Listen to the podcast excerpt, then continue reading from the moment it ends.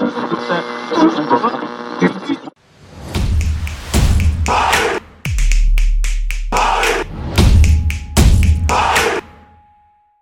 escuchando Vamos París, una producción del PSG Fan Club México. Les habla Manuel Mesa y me acompañan como siempre mis co-hosts Gabriel Martínez y José Hernández. ¿Cómo están muchachos? Bienvenidos de vuelta al podcast. Ya los extrañaba muchachos, pero sí, muy bien. ¿Ustedes qué tal? Bien, bien, todo bien. También ya tenía rato, ya se me habían olvidado un poco sus caras, pero qué bueno que ya estamos acá otra vez. Ya, ya, no, no, a lo mejor no teníamos tan previsto, ¿no? Ya una segunda temporada del podcast, pero el mercado de fichajes pues lo exige. Hay que hablar, ya nos han pedido opiniones en, redes sociales y, pues el París empezó con, con la velocidad a todo lo que da, ¿no? En este mercado. Y pues, pues hay que hablar de eso, sin más rodeos. Eh, hay un futbolista que ya está anunciado oficialmente nada más, que es Painaldum, el mediocampista de, que viene pues procedente de Liverpool y llega gratis. Eh, tuvo buenos partidos en lo que, en lo que duró eh, Países Bajos en la Eurocopa y me gustaría saber ustedes qué opinan de esto, porque sinceramente yo no lo veí, yo no lo preví. O sea, yo, yo no me lo esperaba, al menos sí, obviamente esperábamos que se reforzara el medio campo, pero yo no tenía previsto que llegara Vainaldum. Todo fue muy rápido, de repente los rumores y ya tenía todo cerrado con el Barça y ¡pum! Se, se oficializa su, su, llegada a París, ¿no? ¿Cómo ven el perfil de, de este futbolista? ¿Encaja con el París? ¿Es algo que necesitamos? ¿Llega? ¿Puede aportar? ¿Qué dicen ustedes? Pues es que el París se ha convertido en, un club eh, que aprovecha muy bien las oportunidades. En el mercado a veces hace cosas totalmente irracionales como comprar a Kerer por la cantidad por la que lo compró, pero bueno, eso es otra cosa, ¿no? Eh, siempre el París va a estar ahí buscando esas oportunidades cuando un jugador queda libre y, es agente libre y puede negociar con quien quiera, el París siempre va a sonar, ¿no? Y a pesar de que a mucha gente no le parezca propio considerar al PSG como un club grande, a diferencia de pues portentos de hoy en día como el Estrella Roja de Belgrado, el Aston Villa, el Nottingham Forest que está arrasando en el Championship. Eh, el París es un club en el que todos los jugadores top quieren jugar hoy en día, ¿no? Eh, entonces, siempre que hay un jugador libre y que el París puede aprovechar esa oportunidad, lo va a hacer me parece un buen negocio en ese sentido. Tal vez no es el jugador que más necesitábamos, pero definitivamente es un jugador que puede aportar muchísimo, que va a, darle una profundidad mucho mayor al medio campo y sobre todo que es un, jugador que puede jugar en un rol un poquito más retrasado, puede jugar un poquito más de armador. Entonces yo creo que es una muy buena incorporación considerando todos estos factores y, y, sobre todo que, pues bueno, no tuvo una perfecta temporada el año pasado como el Liverpool en general no la tuvo, ¿no? Pero si analizas un poco los años anteriores, el, campeonato de Champions, la, final que pierde Liverpool, es pieza fundamental ¿no? de, esos equipos de, de club y yo creo que va a venir bastante bien. Sí, creo que ahí a los que están un poco fuera del, del, contexto de las redes sociales y de la referencia que acaba de hacer irónicamente el buen este, José, eh, definitivamente estos, estos equipos de historia ¿no? y, de, de, y de abolengo en su, en su momento, eh, definitivamente échenle un ojo ¿no? a, las, a las redes sociales y todas las discusiones que se, que se tuvieron en los últimos seis, siete días. Eh, bastante interesantes y pues callando muchas bocas entre, entre todos, les, les pediríamos también que nos ayuden ¿no? a seguir callando bocas de una forma educada y de una forma eh, respetuosa, también siempre eh, jugando con, con, la ironía y, a veces hasta con la desfachatez. Este, saludos, Rafa, eh, un, un, abrazo hasta donde estés. Y con esto, sí, fue una sorpresa. Nadie lo, nadie lo esperaba y creo que esto es lo que debemos de, de estar esperando cada, cada ventana de mercado con, con Leonardo y con, y con, el, con el equipo directivo que tenemos, ¿no? Creo que eh, entre menos eh, se vaya calentando las cosas, mejor van a salir, ¿no? Y, creo que igual, este Gini, pues la verdad es que no, no, no lo seguía en Liverpool y la verdad es que es sorpresa para la mayoría de nosotros. Sobre, lo, sobre el tema que estábamos hablando de las redes sociales, yo me pregunto si, si respetarían de esa forma al, a la Estrella Roja o al Aston Villa o a todos estos equipos que alguna vez llegaron o hicieron cosas interesantes a nivel europeo por ahí en 1645 aproximadamente. Si no lo hubieran hecho, eh, no dudo mucho que, los mencionaran, ¿no? que los tuvieran en el radar tan siquiera. Pero bueno, volviendo al tema de, de Vainaldum, también otra de las cosas que, pues, digamos, se mencionan, no he visto tantas críticas al respecto, pero sí he visto que es un tema de conversación, que tiene 30 años. A mí me parece sorprendente, no me hubiera sorprendido hace unos 5 años a lo mejor, pero a mí me parece sorprendente que en pleno 2021 eh, todavía haya gente que no vea la evolución del futbolista, ¿no? del rendimiento del futbolista o del atleta de alto rendimiento en general. Ya no, ya no se retiran a los 30 años, ya no es la época de Cantona, ya no pasa.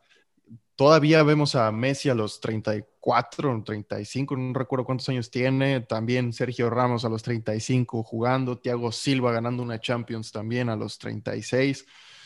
Eh, Zlatan Ibrahimovic que sigue siendo, sigue marcando diferencias a los 80 años que tiene, ya cambiaron las cosas. Exactamente.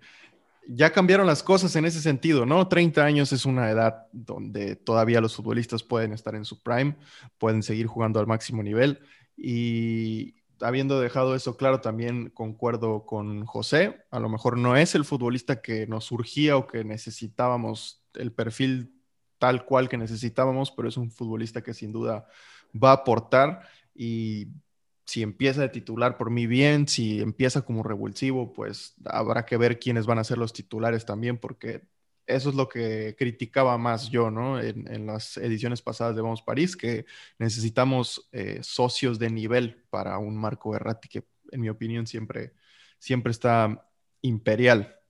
Y vamos a pasar con el otro futbolista que ya prácticamente está cerrado, según fuentes confiables, tales como Fabrizio Romano, ya firmó su contrato, ya pasó las pruebas médicas, falta el anuncio, y es Gianluigi Donnarumma, un portero de 22 años que desde los 16 está peleando, estaba peleando ya la titularidad en el Milan, luego la ganó y, está impresionando a, todo el panorama del fútbol europeo, ¿no? A tan temprana edad.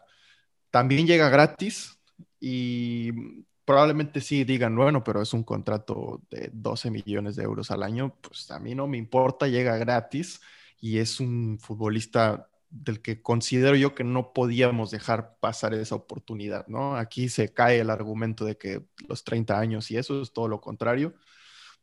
Pero antes de seguir con mi opinión, me gustaría saber qué piensan ustedes, porque claro, tenemos a uno de los mejores porteros del mundo. Tenemos a Keylor Navas y nunca nos cansamos de elogiarlo, de agradecerle y de ponerlo en lo alto, ¿no? Y de reconocer que él es uno de los máximos responsables de llevar al París a otra dimensión en cuanto a nivel futbolístico. ¿Qué opinan ustedes de, de esta llegada?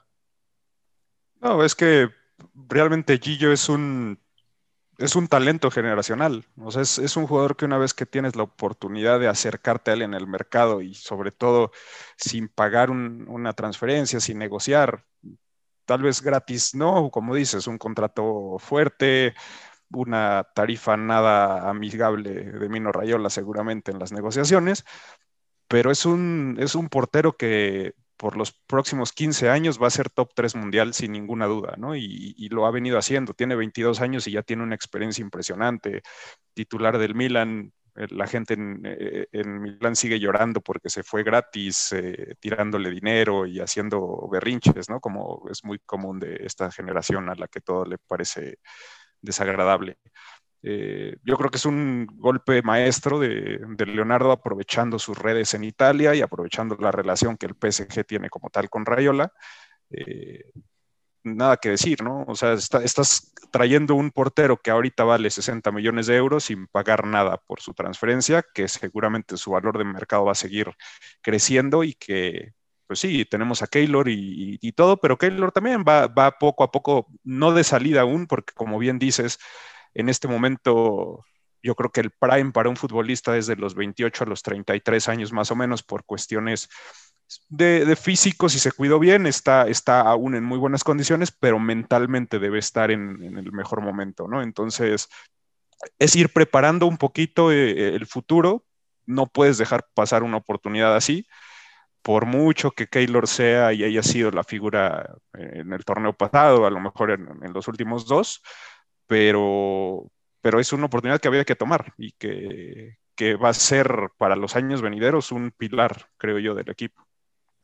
Sí, y, aparte esto nos deja entrever un poco la, estrategia más eh, a nivel eh, global, ¿no? De que, el París, eh, que, Qatar, por decir, por, dar, por complacer a los que nos critican de, Club Estado, pero a nivel, a nivel global lo que, están, lo que están buscando, ¿no? Todo el mundo está criticando y está buscando el, los eh, el círculo dentro del cuadrado, eh, hablando de, que después del, Mundial eh, la inversión y las inversiones de Qatar van a, ir hacia abajo.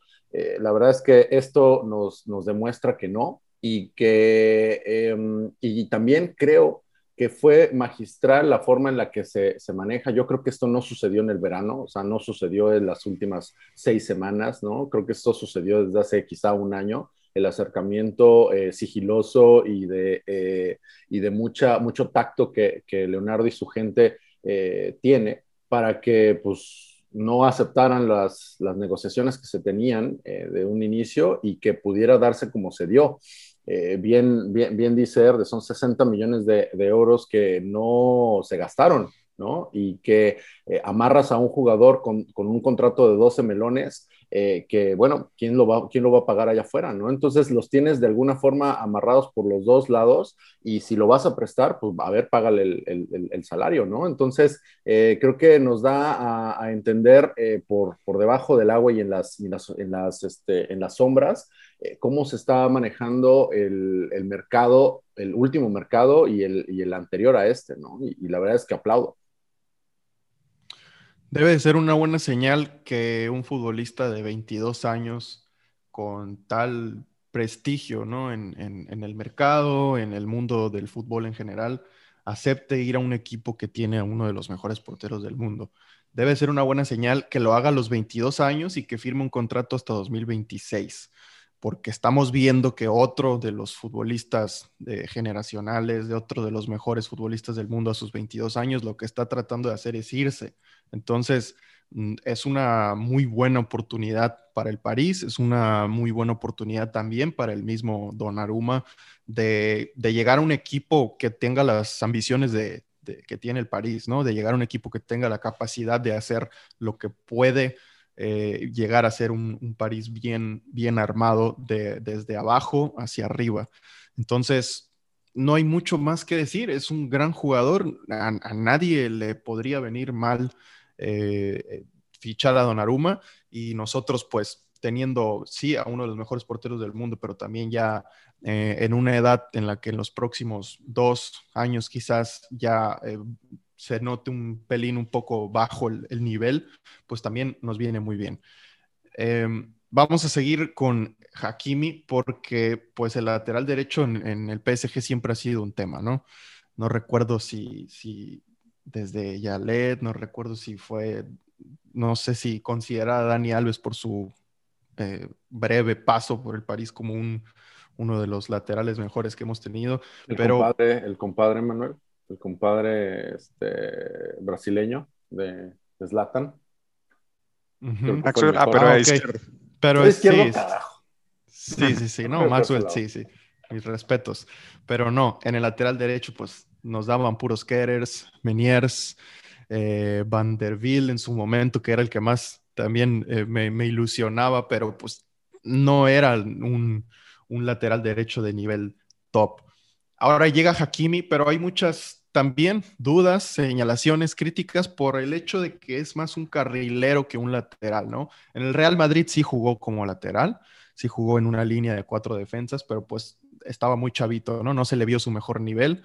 eh, en Borussia Dortmund fue donde se le vio ya un nivel superior jugando como carrilero. En el Inter, pues el, maestro de los carrileros, Antonio Conte, lo, supo explotar muy bien y fue ahí donde llegó al nivel en el que le vemos ahorita. 60 em, millones de euros más variables, me parece que un total de 71 millones de euros se va a pagar al Inter por Agraf Hakimi. Y bueno, antes de también dar mi opinión acerca del jugador, me gustaría saber ustedes cómo lo ven. Llega, llega para jugar con cuatro defensas, llega para jugar en una línea de tres con dos carrileros. ¿Cómo ven este fichaje ustedes? Eh, es que en ese sentido hay que remitirse a las fuentes primarias, ¿no? Y es a quien realmente conoce al jugador eh, y, todas sus cualidades, y, lo decía Lucien Favre. Eh, es un jugador que hemos utilizado más como carrilero, incluso en su época en, el Dortmund cuando lo traía él, porque sus cualidades yo creo que con el plan de juego que teníamos se explotaban mejor de esta manera, pero para nada desconoce eh, el jugar como un lateral puro, puede jugar perfectamente en línea de cuatro, pero lo explotas mejor cuando lo, lo utilizas en línea de cinco y aprovecha su velocidad y su buen golpe, ¿no? Entonces, pues al final podemos decir muchas cosas, pero quien realmente lo conoce eh, eh, está dando ese testimonio, ¿no? Y está diciendo que es un jugador top. Entonces, pues yo, me quedo tranquilo con eso. Yo creo que potencialmente puede ser el mejor lateral derecho que hemos tenido desde hace muchísimos años, porque siempre ha sido la posición en la que más hemos sufrido. Entonces, yo creo que es precisamente tapar ese hoyo que teníamos en la plantilla. Sí, es, un, eh, es una inversión fuerte para un jugador defensivo o por un lateral, pero realmente los laterales son, son complicados y son difíciles de conseguir eh, laterales top, entonces pues hay que salir al mercado con, la, con el talonario, como le gusta decir a, a los discípulos de José Ramón. Eh, y, pues comprar lo, lo, mejor que, tienes disponible, ¿no? Eh, estaba también las condiciones del mercado, el Inder con necesidades de vender y pues se, llegó a un acuerdo por debajo de los 80 millones que pedía incluso el jugador prefiriendo eh, la opción París sobre Chelsea, ¿no? Entonces, pues también yo, yo lo veo una vez más como una gran negociación de Leonardo, aprovechando sus contactos y, las, eh, las buenas relaciones que tiene en Italia y sobre todo en la ciudad de Milano. No, y aprovechando todos esos años que estuvo en Italia, este, seguro eh, tema de negociación lo aprendió de los, de los mejores en sus, en sus mejores tiempos, ¿no? Cuando, cuando era, era sabido todas las, todo lo que sucedía detrás del, del, fútbol, ¿no? Pero em, desde mi perspectiva, creo que el problema va a estar eh, con Pochettino, ¿no? O sea, Pochettino para utilizarlo va a tener que modificar el cuadro eh, y, la formación, ¿no? Y quizá vamos a estar viendo un París mucho más ofensivo y con, y con, con carrileros eh, como carrileros o laterales, ¿no? Este, en, en, una línea de cuatro en, medio, ¿no? Entonces, ahí eh, no, no, no sé, creo que lo, lo que lo que más me, me da más ansia es justamente empezar a ver estas modificaciones tácticas con, con lo que Poche decida. Sí, yo creo que es difícil imaginar a Pochettino haciendo un cambio de ese tipo, ¿no? Es ya vimos que siempre ha sido un poquito fiel o conservador en cuanto a, su, a las formaciones que, que saca, pero yo creo que sí sería lo mejor cambiar a una línea de tres con dos carrileros porque incluso potenciaría a otros jugadores. A mí, por ejemplo, en esa posición me convencería mucho más Baker, en caso de que Bernat no, no esté disponible. Incluso, y perdónenme por lo que voy a decir, Kurzawa, porque Kurzawa para mí siempre ha sido eso, un extremo izquierdo de mm, mediano nivel, por mediano bajo, y, y no tiene cualidades defensivas, entonces potencias más lo ofensivo y quizás resulte un poquito mejor cuando no haya otra opción. En el caso de Baker, pues para mí tiene muchísimo más potencial y podríamos ver una evolución significativa en su, en su fútbol en ese sentido, ¿no? También el hecho de que ahí esté Diallo, de que ya subimos al primer equipo a nuestro angelito de ya 16 años, eh, Echadiale, no recuerdo bien cómo... Bachiabu, exactamente. Y también teniendo por ahí a Pembele, que también me gusta mucho en la posición de central. Teniendo esos esas opciones en la central, teniendo a Hakimi por acá y a Dagba, que también lo hace bien a nivel ofensivo, no, no, no perfecto, pero igual podríamos potenciarlo. Me gusta la idea de que haya cinco defensas, dos más tirados al ataque en nuestra formación inicial, ¿no? Y, hablando de la defensa, pues tenemos que ir a hablar del último rumor de este eh, legendario capitán del Real Madrid, es Sergio Ramos, ¿no? Yo eh, veía más posible, por alguna extraña razón, porque se tendría que desembolsar dinero, la llegada de un Barán que estaba supuestamente decidido o está supuestamente decidido a salir del Real Madrid. Yo eh, pensaba que, iba a preferir ir a París o algo por el estilo. Al final, pues también Sergio Ramos fue una oportunidad de mercado.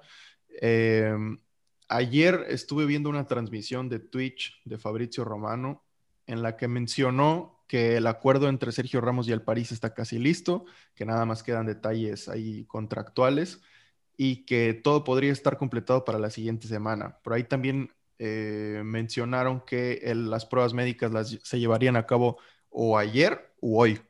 Así que parece ser que es una posibilidad muy real y me gustaría saber qué opinan sobre Sergio Ramos, un central que pues no tuvo su mejor año, esta temporada que pasó pues no fue su año, tiene 35 años, se cuestiona mucho su estado físico, em, algunos lo ven como que llega a banquear a Kim Pembe, en mi, en mi opinión personal no es así, algunos ven que también pues va a influir en esa nueva línea de, hipotética línea de cinco defensas, me gustaría saber qué opinan acerca de Sergio Ramos. Eh, ¿Le va a quitar el 4 a Kerer?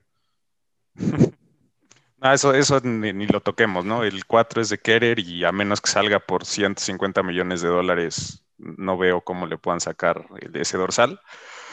Pero no, igual, eh, es, yo creo que algo muy similar a, a, Gini y a, a lo mejor lo de Donnarumma sí tenía ya un, un, contexto mayor y venía trabajando desde hace más tiempo. Igual lo de Ramos seguramente viene trabajándose desde febrero, marzo. Pero es también una oportunidad que si te encuentras tienes que tomar. O sea, Ramos sí a sus 35 años con un contrato de dos años puedes decir, es un poco arriesgado, pero es un jugador que no te sobra nunca, ¿no? Es un jugador que en cuestiones de liderazgo, en el vestidor, eh, prestigio, aunque tal vez ya no sea el jugador que fue hace cinco años, ya no tenga la velocidad que tenía en ese momento, sigue siendo un jugador que tiene una ubicación perfecta, que siempre está en el lugar que debe de estar tanto eh, en balón parado ofensivo como defensivo y que finalmente tiene a lo mejor algo que le hace falta a Marquinhos, por ejemplo, ¿no? Ese, ese vicio, esa, e, ese, esa maña para, sí, esa malicia para pues sacar las papas del fuego a como dé lugar, ¿no? Y, yo creo que simplemente como mentor de Marquinhos, de Kimpembe y ahora de nuestro angelito de 2 metros 16, va a ser fundamental para el crecimiento de las carreras de los tres, ¿no? Entonces, igual, eh, tienes dinero, eres el París, por dinero no sufres como otros equipos de la, de, la península por ahí que andan mendigando y llorando. Tratando de aprovechar su torneo. Sí, van a agarrar su balón, irse a jugar solitos, a invitar al Nottingham y a Aston Villa, a la Superliga de, de, los, de los, antiguos eh, próceres. Pero sí, tienes esa oportunidad, puedes pagar esos salarios, no hay ningún problema, lo, lo, traes y, y, y, al final juegue 10, 12 partidos si quieres, porque todavía no se recupera de la lesión, lo que te puede aportar de liderazgo y, como experiencia a los jugadores que vienen detrás de él en la posición, yo creo que lo vale.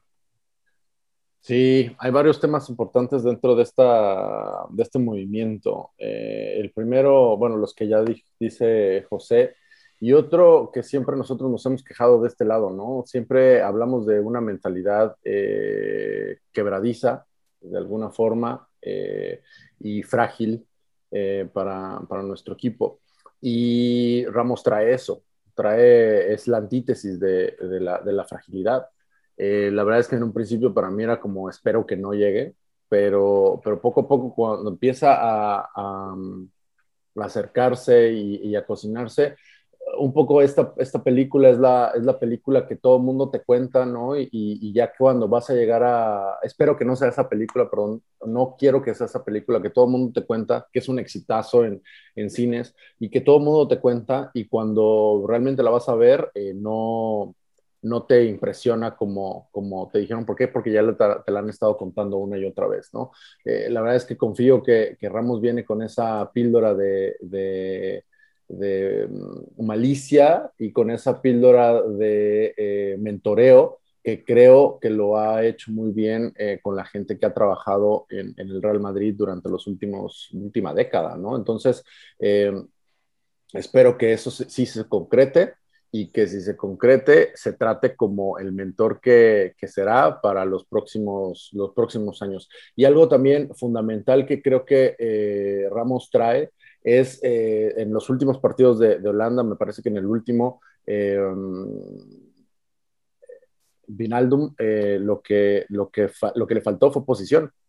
En los últimos, cuando eran ya 10, 10 jugadores, tuvo que bajar a, la, hacer labores defensivos y el último gol entra, entra por sus fallas, ¿no? Entonces creo que el tiempo, el tiempo, la posición, el Ramos va a poder ayudar muchísimo a todos los que de alguna forma generan em, esfuerzos defensivos en el, en el cuadro parisino.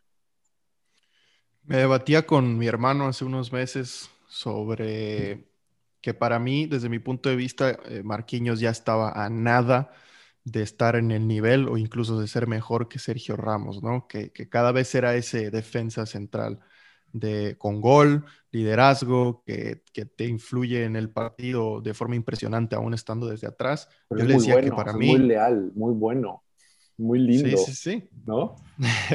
sí, exactamente. Y también con ese sentimiento por el equipo del que defiende la playera y yo le decía, para mí ya está, o está nada de ya ser mejor que Sergio Ramos, o ya está en, el mismo escalón, ¿no? Ahora, pues, ahora no me importa. Ese es el, mensaje por si me está escuchando mi hermano. Ya tenemos acá a los dos. Y, bueno, el, del último rumor que quiero hablar es uno que sí, de verdad, eh, hasta después de analizarlo me empezó a hacer más o menos sentido, pero al principio no tenía ningún sentido para mí y estoy hablando del delantero argentino de la Lazio, Joaquín Correa, han habido informaciones de fuentes muy confiables de que el Paris Saint Germain está negociando con la Lazio para, para traspasar al jugador. Em, no sé si tenga que ver con una posible venta de Mauro Icardi, que Mauro Icardi al inicio del verano, no recuerdo si fue en mayo, en abril, no recuerdo, eh, desmintió cualquier posibilidad de salir del París. Luego también a la par de, esta información hay otra información que dice que se está negociando con el Everton por otra nueva sesión de Moiskin con una opción de compra ligeramente menor de los 35 millones de euros. No sé si también Joaquín Correa hace una especie de plan B o si Moiskin sea el plan B. No sé qué, está pasando. Eh, la verdad, quiero escuchar sus opiniones, pero esta vez principalmente porque yo no he visto jugar a Joaquín Correa. Me gustaría saber qué opinan ustedes, cómo les cayó eh, esta, esta noticia, este rumor. Inesperado, ¿no? Totalmente inesperado. No es un jugador que haya estado en, el radar prácticamente en ningún momento. Eh, pero igual las, informaciones cada vez se multiplican y cada vez vienen de fuentes más confiables, ¿no? Di Marcio, Romano, y, cada vez son un poco más contundentes en cuanto a la información que ofrecen. Eh, según entiendo, Correa quiere salir de la Lazio, hay por ahí algunas opciones. Eh, y lo que se maneja es que sería un cambio de Sarabia por una cantidad de entre 15 y 18 millones adicionales.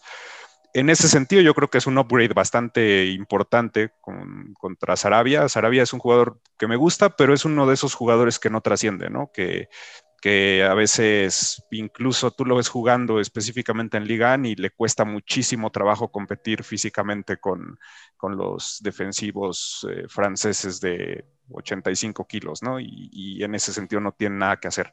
La ventaja que le veo a Correa es que es un jugador un poco más fuerte, aunque también es relativamente pequeño y, frágil, pero es un jugador que, tiene más fuerza en sí que, que, Sarabia y que además puede jugar en prácticamente cualquier posición del frente de ataque, ¿no? Desde un poco medio creativo, puede jugar en las bandas, puede jugar un poquito más adelantado como segundo punta o falso 9. Entonces, si se hace de esa manera y por 15 millones, pues yo lo veo bien. Una vez más, por, en París no paramos por dinero, sacamos el talonario. Y este sería, sería una buena incorporación si, si es un cambio así por Sarabia y, y, no te gastas más de 20 millones. Lo veo bastante bien. Lo de King yo creo que va a evolucionar bastante rápido en las próximas semanas, ya con finalmente el, Everton teniendo su nuevo director técnico en Rafa Benítez y, pues que dependerá mucho de él, eh, el si cuenta o no con Mois. Y Cardi yo creo que hay que sacarlo, ¿no? A mí es un jugador, un centro delantero que siempre me ha gustado mucho cuando está conectado, cuando no está recibiendo órdenes 24 horas al día de su esposa cuando se dedica a jugar y no comer asado, eh, es un delantero letal, pero realmente en París empezó muy bien, después eh, se lesionó, subió como 35 kilos y, yo creo que va a ser muy difícil recuperarlo, ¿no? Entonces, si lo puedes sacar al mercado y traer 45, 50 millones de euros por él, yo creo que hay que tomarlos. ¿no? Sí, igualmente, yo no tengo mucho, mucho contexto de, del jugador de la Lazio pero eh, igual, o sea, se, necesita hacer upgrade y como dice eh, Herdes, o sea, con, con, el menos dinero posible y recuperando un poco. Eh, también soy de la idea, eh, nunca fui icardista, ¿no? De, apoyando, entonces sí, creo que siempre y cuando se, se, mejore en esas, en esas líneas, creo que todo es bienvenido. La verdad es que no, no tengo mucho contexto del jugador. Sí, a mí me parecía muy oportuno quedarnos, eh, encontrar la forma de quedarnos con Moiskin y, y sí, de vender a Mauri Cardi. Yo nunca he criticado, eh, digamos, fuertemente a Mauri Cardi por, porque me dejó muy buenas sensaciones en, su, en sus primeros meses en París y de pronto veía destellos de ese nivel en, en un que otro partido de forma esporádica. Entonces, nunca me terminó de desconvencer pero yo también, como les digo, cada vez veía más a Kylian Mbappé como un 9 que como un extremo y veía que la forma de explotarlo y la forma de poder sacarlo mejor de Neymar y de, y de Di María y de que estén los tres en la cancha era esa, ¿no? Eh, poner a, a, Mbappé de 9. Entonces, con, todo, con todas las informaciones de que Hakimi, Sergio Ramos, eh, línea de cinco, yo veía eso, una línea de cinco con dos mediocampistas y, los tres de arriba utilizando a Mbappé como nueve. Entonces yo así entendía las cosas y decía, ok, eh, es el recambio perfecto para Mbappé y adiós Icardi, hacemos caja y ya está. Pero pues ahora con esto de Joaquín Correa, no sé cuál sea el plan, no sé qué, qué, vaya a pasar, pero igual, pues hay que estar atentos, no hay nada tan concreto como en el caso de Ramos, Hakimi, Donnarumma y tal. Entonces hay que, hay que esperar y, y ver qué pasa. Y bueno, vamos a pasar a la sección que pues seguramente más de uno está esperando, porque a través de nuestro amigo y colaborador Álvaro García pudimos preguntarle eh, su opinión al periodista deportivo de ESPN, que, tiene responsabilidades principalmente en Estados Unidos y en Inglaterra, Rodrigo Fáez. ¿Qué, qué, opina del mercado de fichajes del París? ¿Qué le parece este nuevo modelo que está surgiendo pues, desde la directiva eh, parisina? Y pues vamos a, vamos a escuchar a ver qué dice y ya después retroalimentamos nosotros. A ver, el problema del Paris Saint Germain, que, es el problema que puede tener también el Manchester City, es que la inversión está dando pocos réditos a nivel internacional, ¿no? Y cuando hablo a nivel internacional hablo de la Champions, porque está claro que el Paris Saint Germain en Francia es el que manda. Por presupuesto, por figuras, por, lo que sea, pero manda. Em, hay mucho debate con el fair play financiero. Pero también yo siempre digo lo mismo, digo, si Madrid, Barça, Chelsea, bueno, Chelsea no, si Madrid, Barça y Manchester United se quejan del City o del Chelsea o del Paris Saint Germain, pues que se apañen. O sea, yo siempre lo digo, siempre lo he dicho, digo, oye, Madrid y el Barça siempre han tenido más gente, más aficionados y por eso han tenido más dinero. Ahora que resulta los nuevos clubes Estado, pues oye, es otro otro formato más de la diversificación del fútbol, por lo cual hay que respetarlo. Y sobre todo hay que competir contra ellos porque hay más competencia. En el caso del Paris Saint Germain, yo creo que están fichando bien. Me están gustando más los proyectos y los fichajes de, últimos, de los últimos dos años antes que los anteriores porque, porque estoy viendo que, que, a ver, que están llegando más a lo que es formar un equipo, más allá de formar estrellas, ¿no? que, creo que, era lo que había antes. Entonces hay una base sólida, pues Keylor, Gage, eh, Donaruma cuando venga, que, por lo que me dicen está hecho. Vamos a ver qué pasa con Sergio Ramos, que también creo que sería muy buen fichaje. Y, al final es que entre esos y Vignaldum yo creo que haces una buena base para, para, intentar que el equipo compita mejor y gane donde creo que tiene que ganar, en otra parcela que no sea la atacante, porque arriba ya lo tienes, no te digo todo hecho, pero casi todo hecho. Por lo cual, a partir de ahí, lo único que tienes que hacer es crecer como equipo, crecer la base del mismo y que sobre todo haya una estabilidad, porque yo lo que he hecho en falta en el Paris Saint Germain es una estabilidad institucional que de vez en cuando me huele que va en plan rollo de por dónde le vaya al Kelaife, ¿no? Eso sí que me da un poco la sensación porque conozco muy bien esa casa y esa inestabilidad mm, a veces es complicada. Que en ese aspecto creo que el City, que son primos no hermanos, pero casi primos, Creo que lo hace mejor en ese aspecto. Le da tranquilidad, plenos poderes a Guardiola. Si te la pegas, te la pegas, pero no me voy a quejar. Y, creo que en el Paris Saint Germain es un poco distinto. Pero al final, oye, yo para adelante. Si es que soy del Sporting. Por lo cual, que se peleen los grandes, creo que cuanto más grandes haya, mejor, más competitividad. Habrá más opciones de mercado para todos y sobre todo más salidas. ¿no?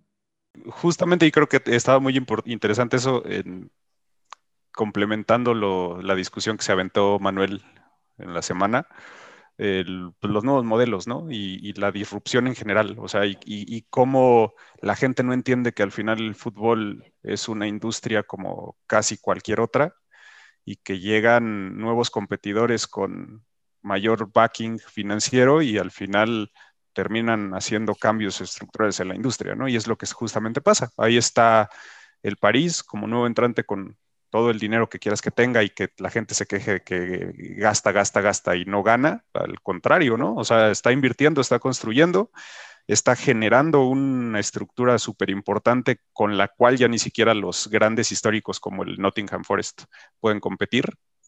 Y pues, eso, ¿no? Y luego, pues un poco lo que dice también, que hemos dicho mucho, ¿no? De el problema a veces en el París es cómo se manejan las cosas. Eh, políticamente internas en el club, ¿no? Que a veces así se hacen cosas que dices, ¿qué pedo? ¿Por qué? ¿No?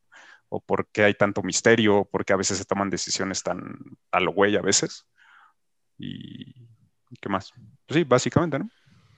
Sí, yo, yo, creo que ese es el punto clave de, de, de, de lo que dice este Rodri, que también lo discutíamos en la semana, ¿no? Eh, el París supo esta directiva que, que, sí viene de Qatar y que los aficionados del París no tenemos la culpa de las cosas que pasen eh, en ese país, también las rechazamos completamente y, hay muchos aficionados que, que, seguían al club desde antes de que tuviera algo, alguna, algún tipo de relación, ¿no? Que, que igual son eh, propietarios de esa nacionalidad, no significa que, que sea Qatar Fútbol Club pero esa directiva catarí, Nasser Al-Khelaifi, eh, Leonardo, pues han, hecho cosas que, se han reflejado en, los ingresos, ¿no? Han, cerrado tratos comerciales gigantescos como con, Jordan, por ahí la revista Forbes ya posiciona al, al, París en el ranking 47 de las franquicias deportivas más valoradas del mundo. Entonces,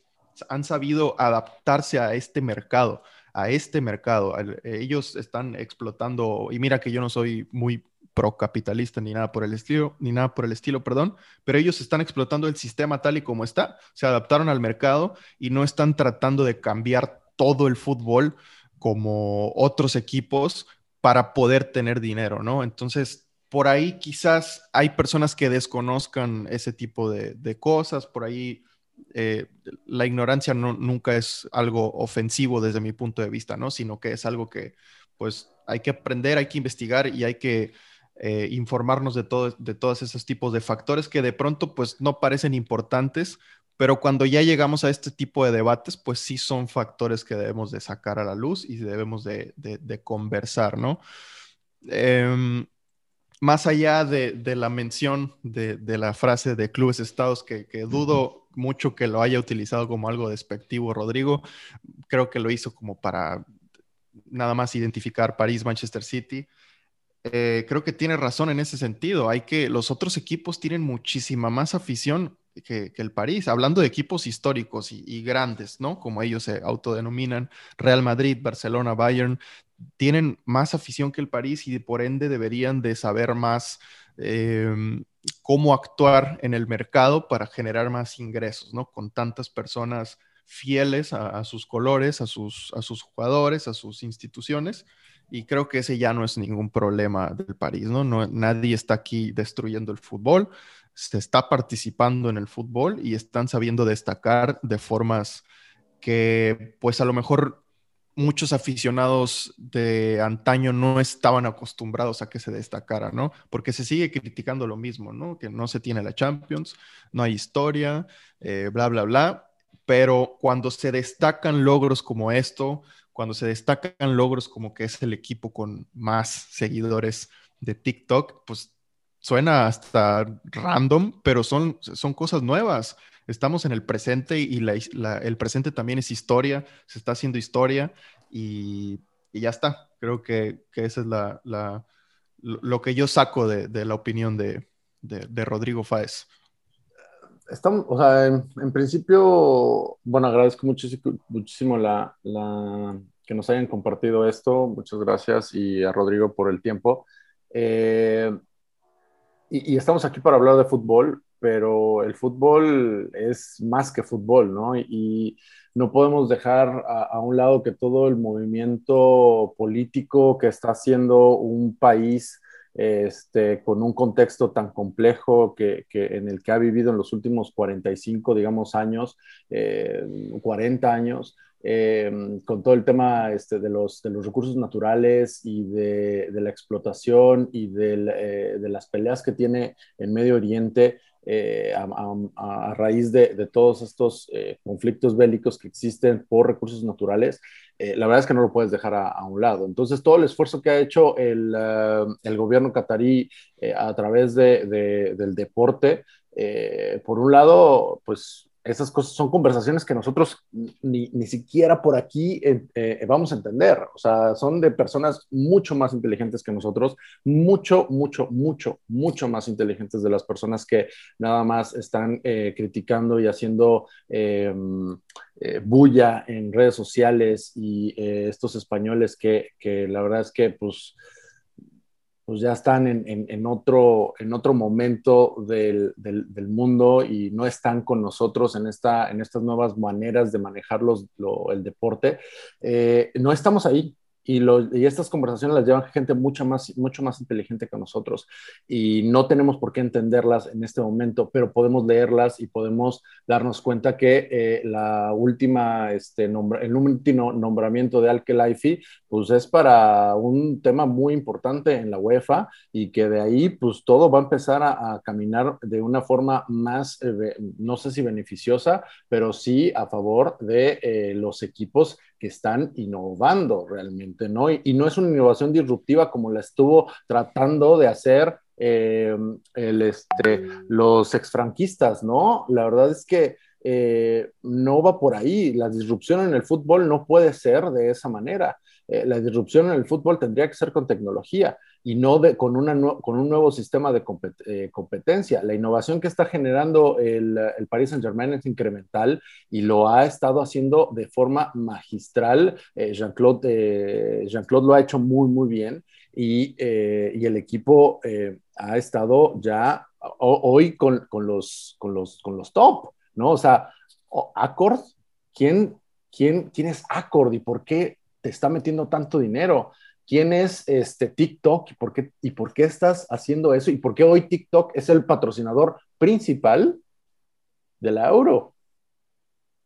Estamos haciendo las cosas not business as usual, no lo estamos haciendo ya como, como, como siempre. Y creo que ese es el valor detrás de personas como Jean-Claude, y toda la gente que viene de los negocios y no viene del deporte, no son exfutbolistas nada más, que colgaron sus, sus, este, sus, zapatos, o en el caso del, del presidente de, de, la Casa Blanca, ¿no? Que, que viene por, empresario, pero fue puesto por un franco en su momento. Entonces, ahí es donde, donde creo que, que, que el París lo está haciendo de una forma increíble, magistral, y si es Estado o no es Estado, pues la verdad es que hoy a nosotros no nos importa y somos los que menos nos importa y los que más lo disfrutamos.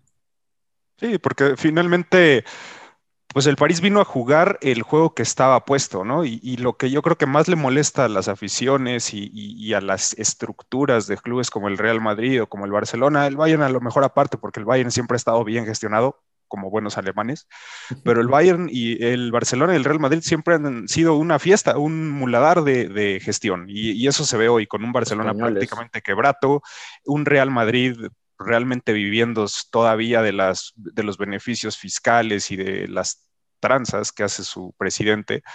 Eh, es insostenible para ellos ya jugar, jugar ese juego que ellos mismos empezaron, ¿no? Porque no me van a decir que el Real Madrid de los Galácticos lo armaron intercambiando jitomates por café, ¿no? O sea, eh, quienes empezaron a romper con los mercados siempre fueron el Real Madrid y el Barcelona. Cuando un jugador empezaba a destacarse en cualquier equipo europeo, llegaba el Real Madrid o llegaba el Barcelona a tocarlos con contrato, a empezar a, a gestionar para que se pusieran en rebeldía, a sacarlos sí con cantidades estratosféricas en su momento de 20, 30, 40 millones de euros en un inicio, que eso se fue creciendo, se fue haciendo cada vez más, grande la inflación en, ese tipo de transacciones, pero de repente llegan oligarcas rusos, llegan petroleros eh, y gaseros de Medio Oriente con muchísima mayor capacidad financiera que la que van a tener cualquiera dueño o presidente de un club, porque realmente las cifras monetarias que genera un club de fútbol son mínimas en comparación a las grandes industrias en el mundo y no puedes competir contra ellos. Entonces ya te, te, pones a llorar y empiezas a decir que destruyeron el fútbol, que son clubes sin historia. El Paris Saint Germain tiene, eh, tiene 50 años, es un club que se formó en, en, 1970, ¿no? Y en, esa, en eso de poco tiempo ha conseguido una gran cantidad de logros, ha crecido de manera exponencial y hoy en día es una de las principales franquicias en el, en el, en el deporte, ¿no? En general, por ese crecimiento. Y como bien dice Gabriel, la diferencia está en quién está gestionando las cosas.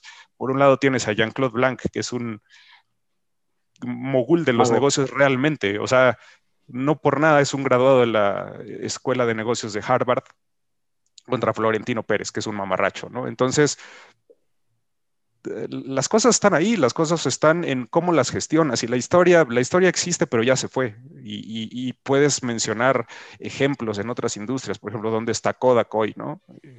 Después de ser un gigante, ¿dónde está Blockbuster, no? Se quedaron haciendo sus negocios como siempre y pues llegan nuevas innovaciones y nuevas personas haciendo negocios de otras maneras y desapareces si no te adaptas. Sí, claro, y, que quede claro que no, no estamos aquí jugando a que vivan los ricos y defendiendo a los ricos que ni siquiera nos conocen, no estamos aquí diciendo sí, ajá, sí, claro, no, o sea, no, no, tenemos la camiseta puesta de sí, sean ricos y congelen su dinero en paraísos fiscales. A nosotros no, no va por ahí. Los fanáticos del París no tienen por qué ser ricos, ni tampoco ponerse la camiseta de vivan los ricos, quiero ser rico, esas cosas. No, no va por ahí. Nosotros apoyamos a un equipo que en mi caso, pues no, no, no, voy, a, no voy a mentir, pues no, no, lo, no lo apoyo desde 1997, como bien lo hace pues aquí José, pero pero sí lo apoyo desde, desde la ignorancia de yo no saber qué rollo con el equipo, desde, ah, ok, hay un equipo en París y ponen eh, dos goles impresionantes de Pauleta y de Ronaldinho en el FIFA 2006, sí, desde ahí, y yo sin saber que, que iba a llegar Qatar en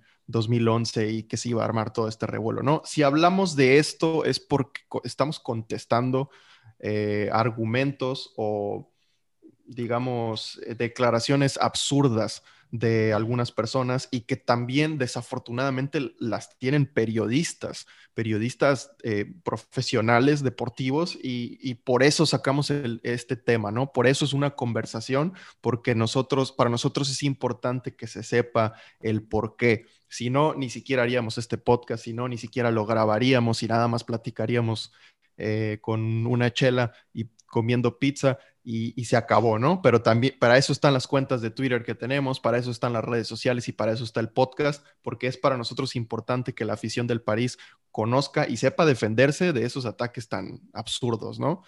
Eh, todo tiene una razón, todo, para todo hay un porqué y aquí no hay nada misterioso de que inyecten dinero sucio y tal, ¿no? Aquí eh, estamos hablando no solo de un equipo de fútbol, sino, como ya lo dije, de una de las marcas, de una de las franquicias deportivas mejor valoradas en el mundo.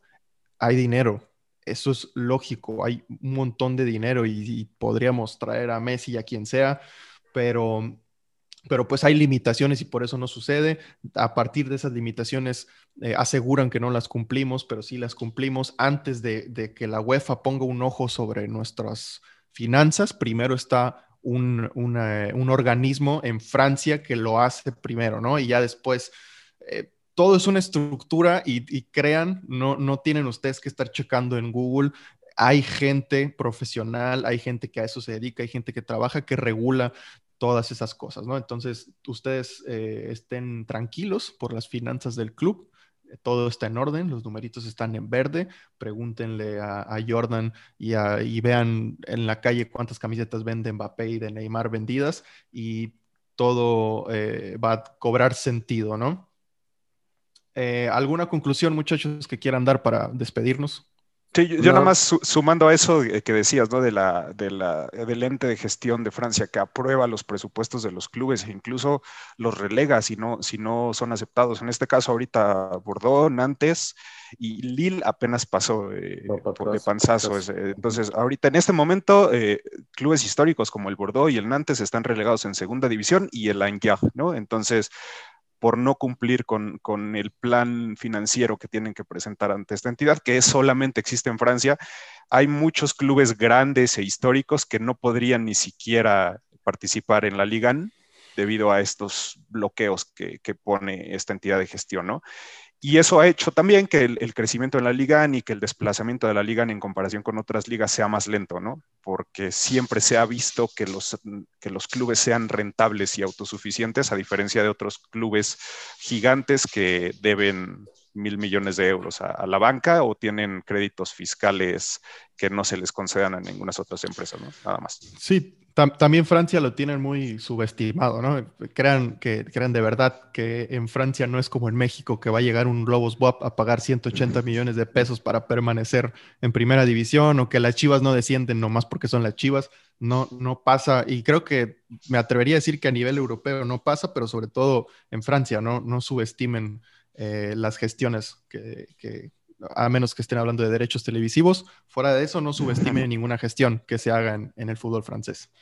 Y Gabo, ¿alguna conclusión? Sí, es cierto. La, la Ligon, eh, la Ligon es la número 5 de las top 5, no porque no quiera ser la 1, sino porque se rige por, por, por otras reglas, por un tema de impuestos bastante complejo en Francia eh, no es nada más eh, porque queremos ser las cinco y porque no podemos contratar a Messi. Por supuesto que podemos contratar a Messi, cómprame dos, cuatro y lo siento en la banca. Y ahí que se queden los próximos tres años. Eh, el gran tema es un tema, tema, financiero y este, fiscal, ¿no? Entonces, no somos la quinta por ser, porque queremos ser la quinta, es, es porque hay otras, otros temas eh, mucho más grandes. Inglaterra es muy distinto. En Inglaterra el modelo de negocio de la, de la, de la Premier está completamente eh, de una forma distinta armado. Y en España, bueno, son españoles. O sea, y en Italia, perdón, pero son italianos. Entonces empiezas a hablar de corrupción eh, en, en, los países con, con, con con, con, pasados históricos, ¿no? Y en Francia el pasado también cuenta, ¿no? Y, el pasado también este, es, es bastante, bastante eh, eh, importante en el, en el, presente y una Alemania muy distinta también. Y, pues empezamos, empecemos desde ahí, ¿no? Somos la, las top 5, las 5 por, porque queremos, porque así funciona hoy.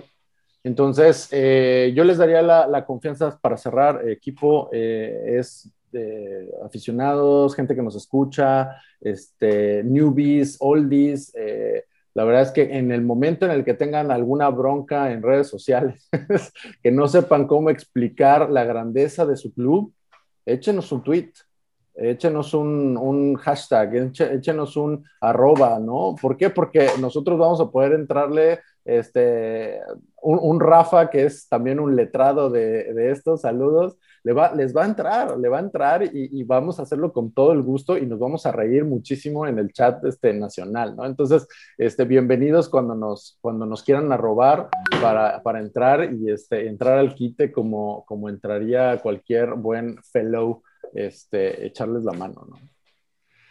Exactamente, ahí estamos como arroba vamos París o arroba solo parisian, eh, arroba PSG Club MX eh, taguenos y, definitivamente vamos a, vamos a estar ahí a tiempo. Y muchachos, pues con esto terminamos esta primera edición de la segunda temporada de Vamos París. Eh, antes de irnos, reiterar el agradecimiento tanto a Álvaro García que hizo posible eh, el contacto con Rodrigo Fáez y también al mismo, al propio Rodri por, por el tiempo, por darse ese tiempo de contestar y de darnos su opinión. Muchas gracias también a todos los que nos están escuchando, a todos los que sean nuevos, a los que son fieles seguidores. Y pues ya está, nos estaríamos escuchando en la próxima edición. Chao, chao. Gracias. Chao, bye.